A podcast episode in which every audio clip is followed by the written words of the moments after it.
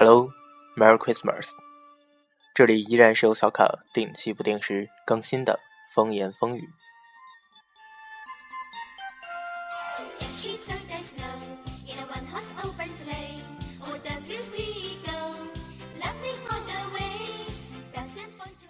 又是两天和大家没有用这种方式来见面了，不知道大家这两天过得怎么样呢？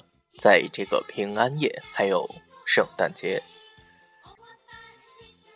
今天啊，小卡在网上看到关于圣诞节的这样一个讨论，是大学生是否应该抵制圣诞节？关于这点，小卡其实有自己的一个看法。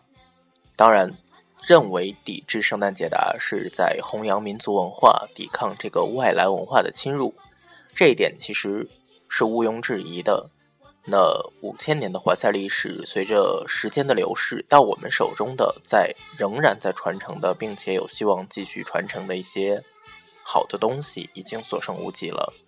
那么，在这样一种非常严峻的情况下，对于外来文化的侵袭啊，我们是要做出来一点防卫、一些准备工作。但是，小卡同时也是这么认为的。我们作为一个泱泱大国，一个拥有着华夏五千年文明历史的这样一个国度，在礼仪的方面，在任何一种人文历史的方面呢，我们是不输于任何一种国家、任何一个文化的。那么，在这样一个非常庞大的前提下，我们是否真的需要去提防一个节日的入侵呢？小卡是这样认为的，在今天这个数字化时代呢。沟通与交流是每个国家想要前进的这个必要条件，是一个非常客观的必须要存在的条件。正是因为沟通与交流，才可以使得每个国家共同进步，达到共同利益。而作为现在这样一个信息化时代的生人、年轻人，我们必然要作为这个时代的主人。那么，如果我们只顾着去宣扬自己的传统文化，而屏蔽掉一些，国外的这个非常好的一些文化的话，那么我想这是有点太狭隘了，是现今社会某种意义的闭关锁国啊。因为其实你去接纳一个西洋节日，并不代表你自己文化的损失。相反，我们可以从这些声名远播的西洋节日中得到一些启发和一些教训。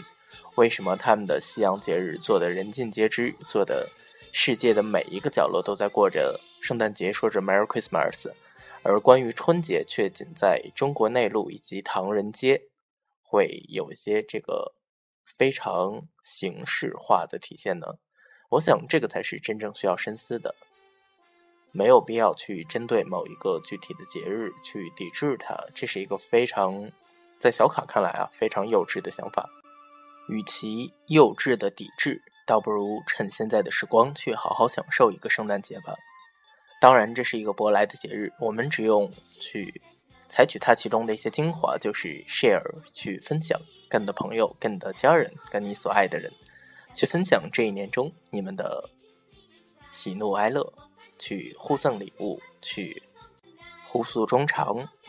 当然，这个是我们中国人比较普遍、比较缺乏的一种品质啊，在表达感情方面，我们都是羞涩的，是内敛的。那么何不借着这个西洋节日，让你小小的 open 一下，开放一下呢？去给你爱的人送一份礼物吧。我想这是非常快乐的一件事儿，没有必要去抵制它。那么无论是在佛教或者道教啊，都有这样一种传统，就是你要去接纳，你要去收纳，因为我觉得这是一种文化的气度。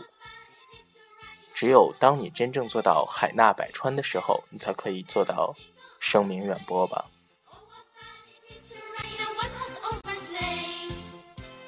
这期节目的全部内容啊，大致就是这样了。